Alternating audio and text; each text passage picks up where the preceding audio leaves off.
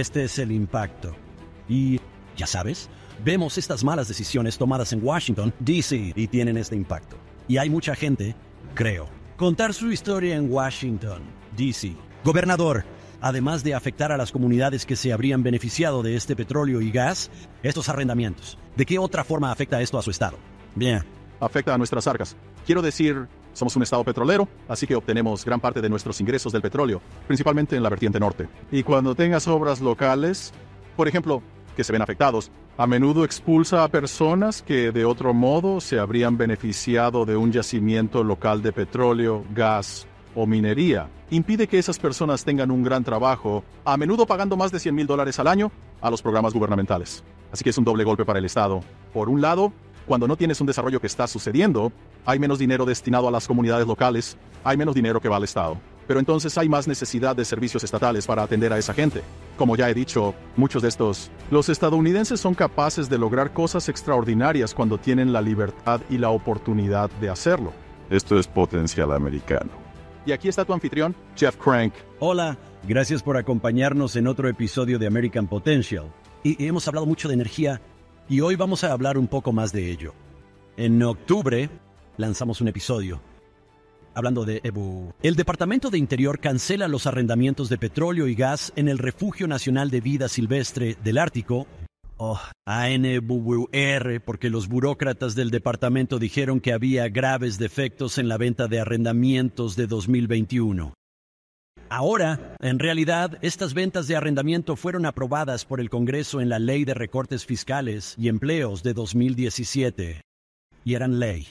Fueron promulgadas por voluntad del Congreso de los Estados Unidos, responsables ante los ciudadanos. Y Biden, la administración Biden, ilegalmente entonces, los canceló. Ahora, el fallo que señalaron estos burócratas se debió a que se hizo en el marco de la Oficina de Gestión de Tierras en lugar de hacerlo con arreglo a la Ley Nacional de Política Medioambiental, UNEPA. Ahora, recuérdalo. Congreso, elegidos por los ciudadanos de los Estados Unidos, aprobó estos arrendamientos. Así que pretendían que se produjeran los arrendamientos. So, ¿cómo afecta la cancelación de estos arrendamientos no solo al estado de Alaska, sino a las comunidades indígenas que se habrían beneficiado de estos arrendamientos de petróleo y gas? ¿Pudieron siquiera estas comunidades hacer oír su voz antes de que se tomara esta decisión?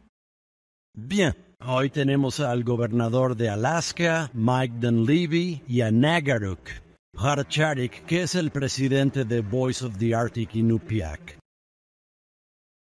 para hablar de este tema. Gobernador, gracias. Nagaruk, Gracias. De acuerdo. Bien. Gracias por acompañarnos.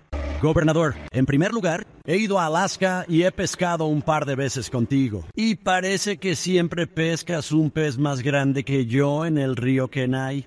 ¿Puede explicar cómo funciona? Gobernador? Bien, Jeff, solo tienes que saber qué señuelo usar. No sabes pescar. No, estoy bromeando. Aquí hay muchos peces grandes que pescar.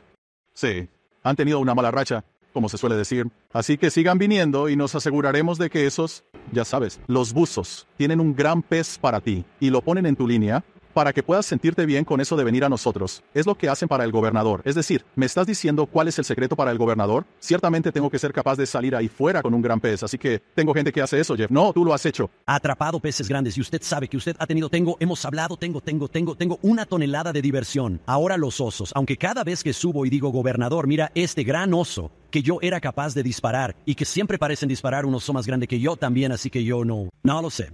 Supongo que es prerrogativa del gobernador. ¿Verdad? Ya, es solo suerte, Jeff. Vale, vale, vale. Bien. Escucha. Gracias por estar con nosotros. Se lo agradezco mucho.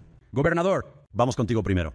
Háblenos un poco del enfoque energético de Alaska y de lo que diferencia a su estado de otros estados productores de energía. Bien. Hay varias cosas que hacen diferente a Alaska. No se nos iba a permitir convertirnos en estado a menos que colectivizáramos todos nuestros recursos bajo el soberano. Ahora, la razón de que es porque en aquella época teníamos poca población, tenemos un estado más grande que algunos subcontinentes. Aquí solíamos tener cuatro usos horarios. Es enorme. Y así, cuando nos convertimos en un estado, éramos entre 175 y 2.000 personas. Y muchos del gobierno federal no creían que pudiéramos pagar lo nuestro. Así que les preocupaba que si adoptábamos un enfoque diferente para desarrollar nuestros recursos, puede que no funcione. Así que nos obligaron en la ley de estadidad para poder tener todos nuestros recursos bajo el soberano. Y así, a diferencia de Texas, que el propietario, el ranchero, estado muy diferente, esos son los soberanos. En Alaska tienes un soberano principal. Ahora, las corporaciones nativas, de la que Nugrik podrá hablar aquí dentro de un momento, también son propietarios de sus tierras y de los recursos que tienen bajo sus pies. Y así, un poco diferente en Alaska que en otros estados con respecto a esto. Pero en cuanto a nuestro enfoque de la energía, Alaska es un gigante energético. Similar a, de muchas maneras, Texas. Tenemos cantidades ilimitadas de gas, ah, básicamente. Nos quedan miles de millones de barriles de petróleo. Ya producimos miles de millones de barriles. Tenemos cantidades increíbles de minerales y tierras raras, metales estratégicos. Aquí en Alaska tenemos el mayor bosque nacional de todo el país. Tenemos energía mareomotriz potencial, energía geotérmica, todo tipo de energía renovable, carbón, cientos y cientos de años de carbón aquí también. Así que somos un gigante en materia de energía. Se trata simplemente de poder desarrollar esas fuentes de energía y asegurarse de que estén disponibles no solo para los habitantes de Alaska, sino para la población de Estados Unidos y de todo el mundo. Es una gran diferencia que hayas mencionado que el estado de Alaska es propietario de los recursos. Bien. Que es muy diferente que en la parte inferior de los 48, donde en la mayoría de los estados el ciudadano privado o el terrateniente es el propietario.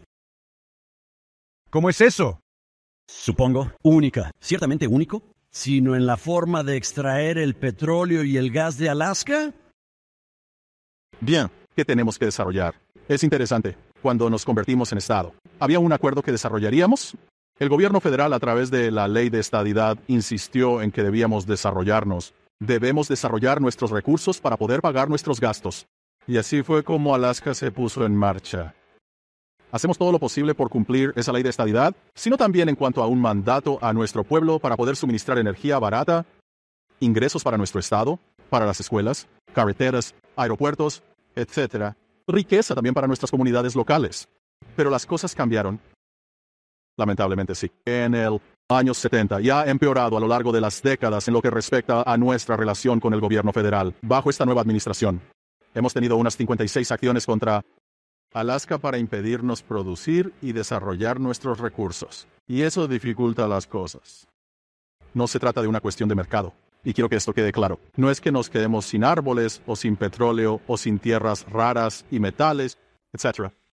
Ha habido una influencia de ingeniería social que se ha asentado sobre este país y partes del mundo que no quieren que nos desarrollemos de una determinada manera, determinados recursos porque algunas personas han considerado que esos desarrollos son malos de alguna forma o manera.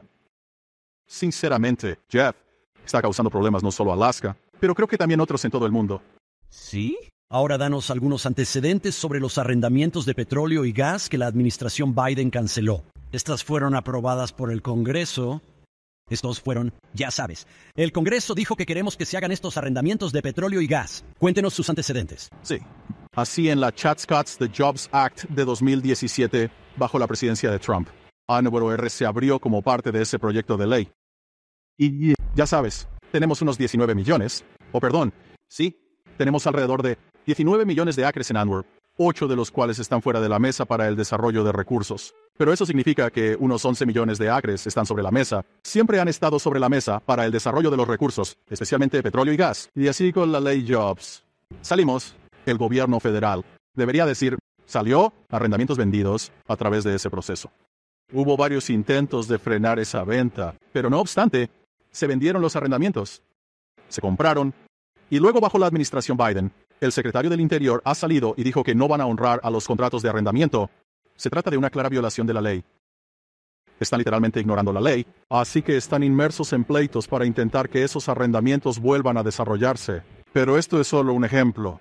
Este es uno de los cincuenta y tantos que mencioné en términos de acciones contra Alaska por parte de esta administración, y por eso están dispuestos a violar la ley. Estarán dispuestos a hacer cualquier cosa para detener el desarrollo de ciertos recursos. Bien, y otra vez, quiero decir, los representantes de los ciudadanos de los Estados Unidos aprobaron una ley diciendo que estaba firmada por el presidente de los Estados Unidos. Sí, Básicamente diciendo que estas correas deben seguir adelante. Y luego viene la administración y dice, no creemos que queramos hacerlo.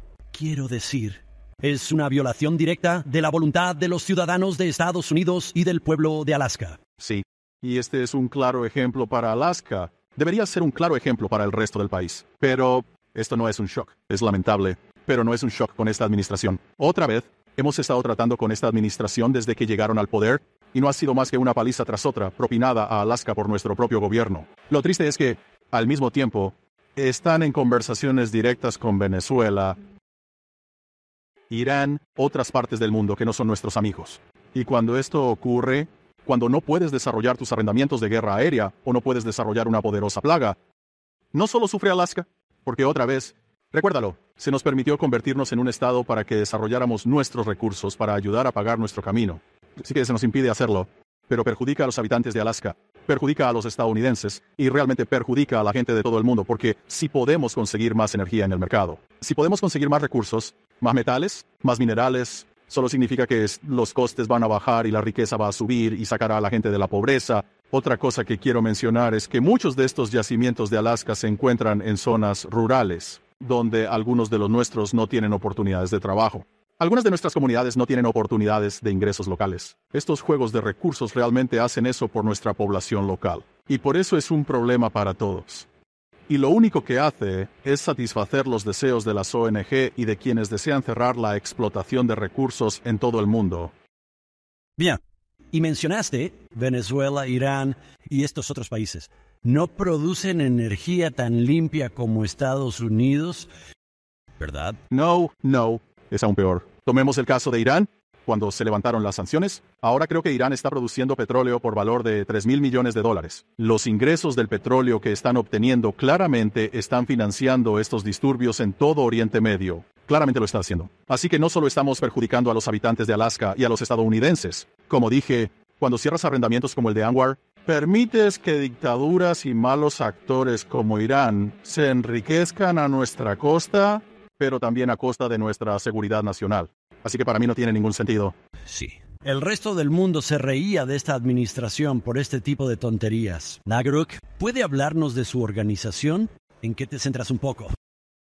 Me contrataron para la voz del Ártico Inupiat en octubre de 2022. La organización fue creada en 2015 por los dirigentes de la región, liderazgo de la región del North Slope de Alaska. Ya sabes, como aludió el gobernador Dan Levy, pequeña población en Alaska, aún menor en la vertiente norte, así que la idea era reunir a todo el mundo, las organizaciones que representan a las personas en las comunidades y a escala regional, reunirlos en una sola voz para hablar de temas que nos parecían importantes. Reunir a todos amplifica esa voz, ¿verdad? Y ese es nuestro objetivo. Así que el proyecto SAUS abogamos por ello cuando se propusieron las nuevas normas de la NPRA. Y al final, donde nuestros contratos de arrendamiento fueron cancelados, bien, Conseguimos reunir en Washington a 24 de las 29 organizaciones de la vertiente norte. ¿Qué decir? Hola, mira, eh, esto es lo que la gente quiere en la vertiente norte. Y no solo, todo el mundo menos a los dirigentes electos de la vertiente norte una vez que estos proyectos sigan adelante, una vez sentado a la mesa, una vez una voz cuando estás creando estas reglas o cancelando arrendamientos y una voz que en gran medida ahogados y no comprometidos con una administración que pregona. Una de las cosas que escuchamos en DC fue que esta es la administración más amigable con las tribus en la historia de los Estados Unidos, y según nuestra experiencia, no ha sido así. Así que reunimos a todas las organizaciones. Reunirse dos veces al año con todo el mundo. Por ejemplo, otras de las cosas en las que estamos trabajando es en organizar un taller sobre vivienda para intentar Vamos a reunir a todos los implicados en el tema de la vivienda en la vertiente norte para tratar de resolver colectivamente los problemas de la vivienda en la vertiente norte. Así que esa es la voz en pocas palabras. Bien, Nagarog, ya sabes. Estas decisiones que se toman en Washington tienen repercusiones. DC, ¿puede hablarnos de la historia de la Tierra en sí y también de cómo estos arrendamientos de petróleo y gas ayudan a las comunidades que usted representa? Sí, definitivamente. Así que el, la locura de Seward, como se denomina, 1867, el estado de Alaska, se compró la tierra en Alaska y en ese momento no resolvían las reclamaciones de tierras. Incluso a través de la estadidad, 1959, cuando Alaska se convirtió en estado, todavía no habían resuelto reclamaciones de los nativos de Alaska, empezó entonces a ceder tierras al estado y causó un gran revuelo en las comunidades indígenas de Alaska. El liderazgo en la vertiente norte. Bastante pronto, solicitó 55 millones de acres de tierra reclamando 55 millones de acres de tierra en la vertiente norte. Y otras zonas también presentaron reclamaciones que condujo a la creación de la Federación de Nativos de Alaska, que reunió básicamente a toda la comunidad indígena del estado de Alaska para luchar por las reivindicaciones territoriales. Finalmente se aprobó en 1971. La Asociación de Nativos de la Pendiente Ártica, que nos representaba en la Pendiente Norte, votó en contra sobre el proyecto de ley final de reclamaciones de tierras y de hecho escribió al presidente una carta para vetarlo en ese momento. No creíamos que fuera a ser un acuerdo justo por la forma en que se iban a distribuir las tierras y el dinero. Iba a basarse en el per cápita y no en la tierra perdida teníamos una de las mayores reclamaciones de tierras, pero la población más pequeña. Así que para nosotros no iba a ser un acuerdo justo y equitativo, especialmente por la forma en que se estaba vendiendo la tierra. El desarrollo de Crudo Bay fue un gran catalizador para la aprobación de la NCSA, así que 1971 pasó establecer corporaciones de nativos de Alaska, 12 corporaciones regionales, en realidad tres en ese momento, y más de 200 corporaciones de aldea que ahora poseían tierras privadas. Y porque creíamos que no iba a ser un acuerdo justo y queríamos beneficiarnos de él, nuestros dirigentes tomaron la iniciativa y crearon el North Slope Borough, que les otorgaba autoridad fiscal para cualquier infraestructura que fuera a desarrollarse. Desde entonces, que tenemos, durante los últimos 50 años, coexistió con el desarrollo de los recursos. Hemos aprovechado el desarrollo económico de la región en beneficio de nuestras comunidades, nuestra cultura, para mejorar nuestra cultura. El North Slope Borough graba el desarrollo de infraestructuras en la región y luego reinvierte esos dólares en la comunidad. Desde el principio se realizaron grandes inversiones en las comunidades para proporcionar viviendas, carreteras, infraestructuras de agua y alcantarillado, escuelas, cualquier cosa que tu ciudad normal te proporcionaría, que el North Slope Borough proporciona en la vertiente norte, de modo que ese desarrollo económico ha sido enorme para la zona, en beneficio de las comunidades, mejorar nuestra cultura. El North Slope Borough es el mayor empleador de la zona, ¿verdad? Así que sin el desarrollo, sin el desarrollo económico y la reducción de ese potencial económico, esencialmente amenazas todas esas cosas que acabo de mencionar, ¿verdad? Amenazas a las comunidades. Sin comunidades, amenazáis nuestra cultura. Si todo el mundo abandona la vertiente norte porque no hay oportunidades, amenazas, una de las culturas más antiguas del mundo, ¿verdad? Y por eso intentamos defender que nuestra gente tenga un futuro en las tierras en las que quiere tenerlo. Sí, bien.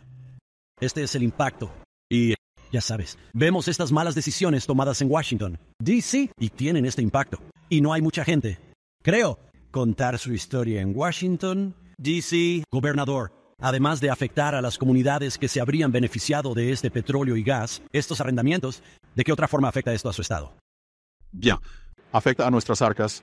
Quiero decir, somos un estado petrolero, así que obtenemos gran parte de nuestros ingresos de petróleo, principalmente en la vertiente norte. Y cuando tengas obras locales, por ejemplo, que se ven afectados, a menudo expulsa a personas que, de otro modo, se habrían beneficiado de un yacimiento local de petróleo o de un yacimiento local de gas o minería. Impide que esas personas tengan un gran trabajo, a menudo pagando más de 100 mil dólares al año, a los programas gubernamentales. Así que es un doble golpe para el Estado. Por un lado, cuando no tienes un desarrollo que está sucediendo, hay menos dinero destinado a las comunidades locales, hay menos dinero que va al Estado. Pero entonces hay más necesidad de servicios estatales para atender a esa gente. Como ya he dicho, muchas de estas obras se encuentran en zonas rurales del estado, donde muchos de nuestros, los nativos de Alaska viven, y se benefician enormemente en la pendiente como el petróleo, como ha dicho Narek, y gas. De donde es la gente de mi mujer en el noroeste del Ártico, es plomo y zinc, es la minería, que ha contribuido a sacar a esas personas de la pobreza. Y esa es la otra historia que no se cuenta, o al menos que no se denuncia. Así que estas obras, petróleo en la ladera, la mina Red Dog en el noroeste de Oregón, eh, en realidad ha aumentado la esperanza de vida y la salud de estas personas. ¿Cómo? Quiero decir, tienes dinero para invertir en clínicas sanitarias, y se invierte dinero en mejores viviendas, mejor alcantarillado y agua, mejor educación. Aumentará inevitablemente la esperanza de vida y mejorará el nivel de vida de la gente, y así cuando gente como Nugra y otros habitantes de la ladera cuentan su historia sobre la gestión de los recursos por parte de la población, se produce una verdad incómoda. No hay mejores administradores de la tierra que la gente que vive en ella. Y así, cuando cuentan esa historia sobre cómo gestionan la tierra, sino también cómo los recursos mejoran sus vidas. Las ONG y los ecologistas extremistas y otros no quieren oírlo. y muchos de los nuevos grandes medios no quieren informar de ello. Y así, en cierto modo, es una forma suave de fanatismo además de todo lo demás. Y me alegro de que la gente de la vertiente inferior haga oír su voz. Y desafiaría a cualquiera que si cree tener una percepción de Alaska y nunca ha estado aquí a que venga y vaya a la pendiente. Y vea cómo protegen el medio ambiente, cómo gestionan sus habitantes la riqueza que obtienen de sus recursos, y ver cómo la gente de allí, cómo la riqueza está mejorando sus vidas. Sí, bien. Y otra vez, se preocupan más por la tierra que nadie en Washington. DC jamás se preocuparía por esa tierra. Exactamente. Sí, sin duda alguna. Y planteas una buena cuestión. No solo no están ayudando a estas comunidades, pero estás beneficiando a algunos de nuestros enemigos. Al no desarrollar el petróleo y el gas natural aquí en Estados Unidos, estamos beneficiando a malos actores como Venezuela e Irán y algunos de estos otros, enriqueciéndolos para hacer cosas malas en todo el mundo. Está perjudicando a nuestra seguridad nacional. Es lo que está haciendo también. Así que si no te importa Alaska, quiero decir, es triste, pero eso es una cosa. Deberías preocuparte por el país. Si te importa el país, ¿por qué enriquecer? Irán dispare misiles contra nuestros aliados, barcos en el Mar Rojo, etc. Esto no tiene ningún sentido. ¿Y por qué ayudaría a Irán a acelerar la producción de armas potencialmente nucleares? No tiene sentido. Así que hay mucho potencial energético en este país. Si lo aprovechamos, tendríamos una riqueza más allá de nuestros sueños más salvajes. Nuestra esperanza de vida, nuestra salud mejoraría. Tendrías financiación para las escuelas, carreteras, seguridad pública, y no tendríamos que depender de estos malos actores. Todos salimos ganando. Y cuando no haces esto, el medio ambiente pierde. Nuestra seguridad nacional pierde. Nuestra gente local pierde en términos de falta de empleo. Nuestras comunidades locales pierden en términos de menos dinero para las escuelas, cajeteras, clínicas, ese tipo de cosas. Así que para mí no tiene sentido que tengamos un gobierno nacional, esta administración, que quisieran hacer todo lo posible para asegurarse de que producimos aquí, en América. No tiene ningún sentido. Sí, Nagarok.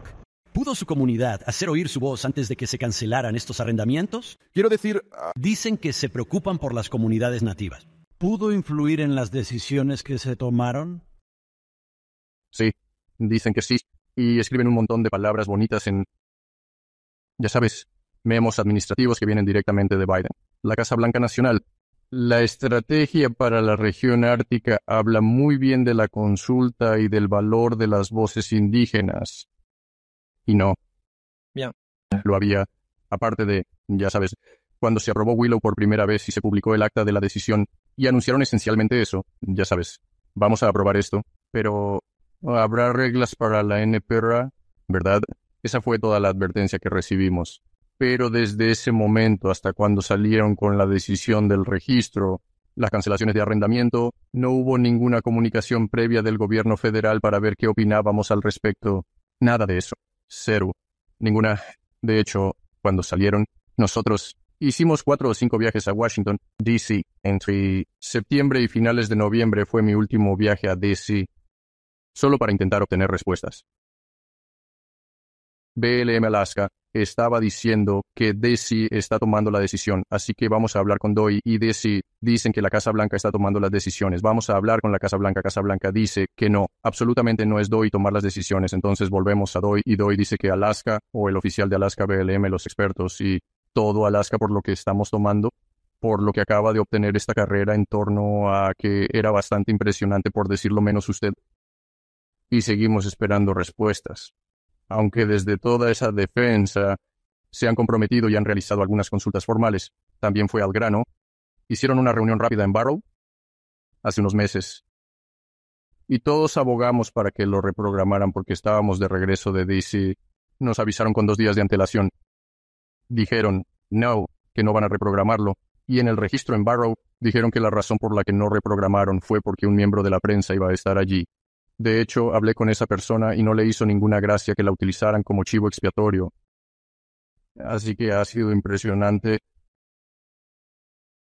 la forma en que están tratando de no escuchar a las personas que van en contra de su agenda, por así decirlo, ¿verdad? al menos esa es la sensación que tenemos. Y es bastante cansino. sí. Bien. Quiero decir, Son burócratas. Deben saber más que la gente que realmente vive allí, ¿verdad? Sí, sí. Bien. Sí. Gobernador, ¿qué sigue? ¿Cuáles son los- los próximos pasos? ¿Ya? Para ser honesto, esperamos y rezamos para que 2024 traiga un cambio a Washington. Eso será enorme para Alaska. Eso será enorme para este país y para este mundo. Para ser perfectamente honesto con usted, tenemos que seguir luchando contra nuestro propio gobierno. Por desgracia, los federales. Estamos en litigio en varios casos diferentes. Anguar es uno de ellos. Poder hacer lo que nos obligaron a hacer para convertirnos en Estado, y eso es desarrollar nuestros recursos. Eso es lo que Alaska, así es como, ¿por qué Alaska se convirtió en Estado? No iban a dejar que nos convirtiéramos en un Estado porque no creían que pudiéramos emparejarnos a nuestra manera. Hablamos de esto, pero nosotros, nosotros, tenemos que luchar contra esta administración. Están violando la ley. Creemos que están violando el espíritu de la ley de estadidad, el pacto entre nosotros y el gobierno federal. Así que no nos queda más remedio que litigar y otra vez ir a, las urnas en noviembre para asegurarnos de que tenemos gente en Washington que mira primero por el pueblo de Estados Unidos. No solo causas, no solo poner a la gente detrás de las causas, pero velando por todos y cada uno de nosotros y también por nuestros estados. Así que si tenemos gente en DC que lo hará, creo que vamos a tener un buen futuro. Si por alguna razón eso no funciona, va a ser duro, un trato duro para Alaska, eh, por desgracia. Pero nuestro único remedio ahora mismo son los tribunales y poder hablar con el público a través de un podcast como este. Jeff, Lo mismo puede hacer la gente de los 48, otras personas en Alaska que puedan oír esto. ¿Qué pueden hacer? ¿Hay algo que puedan hacer? Pueden escribir al presidente del Departamento de Interior. sí, pueden, pero también deben hablar con la voz y la gente como Newbrook. Quiero decir, vive allí, vive en la cima del mundo, vive allí donde están perforando. Es un beneficiario de lo que ha ocurrido en las últimas décadas. Puede disipar y puede aclarar y afirmar lo que realmente está pasando ahí arriba. Y así la gente, si realmente quieren saber lo que piensan nuestros nativos de Alaska, simplemente no hables con un puñado de gente. Habla con gente que vive allí arriba como él. Eso va a ser, creo, genial, una gran revelación. Cuando voy a la Alaska rural, pasaron casi 20 años en Rolaska. Como ya he dicho, mi mujer es de un pueblo pequeño. Cuando voy y hablo con la gente, quieren trabajo, quieren poder permitirse vivir allí. No quieren que sus hijos se muden a, Anchorage o a Texas o Dakota del Sur. Saben que aquí tenemos los recursos y quieren poder desarrollarlas. Así que definitivamente hay que asegurarse de que tenemos gente responsable a favor del desarrollo en DC. Y también asegurarse de que cualquier pregunta que tengan no pasan por una segunda o tercera persona para obtener las respuestas. Contactan con gente como o equipos como The Voice y otros en Alaska para ver realmente cómo vive la gente. Y si pueden hacer un viaje hasta aquí, tanto mejor, porque creo que mucho de eso disipará esos mitos de que, de alguna manera, Alaska está perjudicando al medio ambiente, está perjudicando a su propio pueblo. Creo que verán lo contrario cuando vengan aquí. Sí. Gobernador, ya sabes. Alaska es un lugar precioso. Me encanta.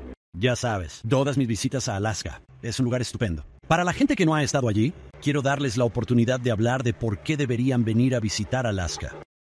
Bien, porque en cierto modo lo has dicho. Es un lugar precioso.